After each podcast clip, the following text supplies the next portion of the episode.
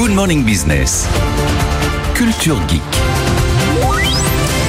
Il est 8h13 et vous savez, le vendredi dans Culture Geek euh, à 8h13, donc, on débriefe la pépite. Et votre pépite, Mélinda Davansoulas, aujourd'hui, c'était euh, Honte Beau, euh, une intelligence artificielle capable de décrypter la psychologie et le ressenti des individus. Votre invité, c'était Athénaïs Oslati. Oui, exactement. Une IA capable de comprendre nos émotions. Ouais. On ne s'y attend pas. Une IA, c'est normalement très très froid.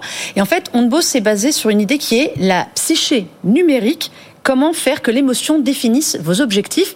Et on écoute justement Athénaïs Oslati qui nous explique exactement ce que c'est. On a euh, plusieurs, euh, plusieurs briques. La première, c'est l'analyse des états euh, émotionnels d'un individu en temps réel, en situation.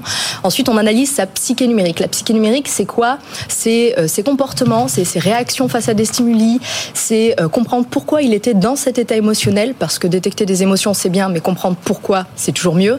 Et définir également son profil, son profil psychologique, sa personnalité. Alors moi j'étais assez bluffée hein, par euh, la techno en elle-même de se dire qu'une IA va pouvoir euh, lire euh, sur les traits même de gens qui justement sont habitués à, à ne rien laisser paraître. Je pense aux joueurs de e-sport, je pense à, à des grands sportifs. D'un autre côté c'est un peu flippant aussi Mélinda parce que certaines applica- applications concrètes, on y pense notamment au domaine de la banque, se dire une IA nous scanne et se détermine si on accorde son prêt ou pas, c'est un petit peu inquiétant. Alors, je suis d'accord, c'est vrai que dans les points positifs, être capable de comprendre l'humain, ne pas seulement se, être résumé par ses données, Ouais. c'est vrai que ça apporte une dimension qui est intéressante. Et on s'attendait pas ça de l'IA. Ah Non, voilà, c'est vraiment l'IA. Normalement, c'est froid. Ça, Ouais. on, on lui donne, on la nourrit et elle ne nous comprend pas. Là, elle se mettra à nous comprendre. Alors, je suis d'accord. Je trouve ça très très bien sur le sport. Imaginez un, un entraîneur qui va pouvoir se dire ah, là, j'ai un joueur, il laisse rien transparaître, mais en fait, il est complètement dans le rouge. Ouais. Euh, ses résultats et ses performances ne sont pas sur être le bonnes. banc. Je le mets sur le banc. Ça, ça apporte une vraie dimension.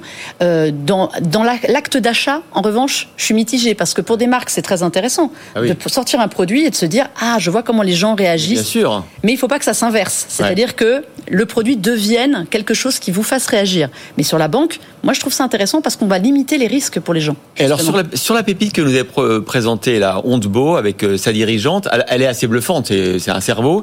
Et en même temps, elle laisse, enfin, on a eu du mal à, à rentrer dans le business model.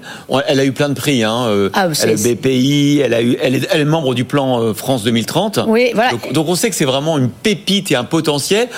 Sauf que euh, moi j'avais envie d'aller voir dans la boîte noire. C'est presque si c'était une IA cette dame. Peut-être qu'elle avait mis son IA émotionnelle ici et qu'elle voulait pas se faire scanner. Elle est forte. Non, elle, je pense que c'est quelqu'un qui a, qui a une grande maîtrise de son, Ouais. de son projet, euh, qui, a, qui a une vraie vision de quelque chose qui s'applique aussi bien à des choses très ludiques comme la musique. Elle fait des playlists à l'émotion. Ouais, elle ouais. propose, leur technologie propose des playlists sur l'émotion.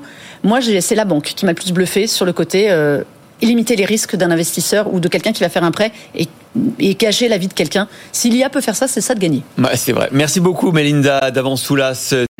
Et si vous aimez la tech et l'innovation, je vous propose de me retrouver dans Le meilleur reste à venir. C'est le podcast qui veut vous donner envie de vivre en 2050, à retrouver sur le site de BFM Business et sur toutes les plateformes.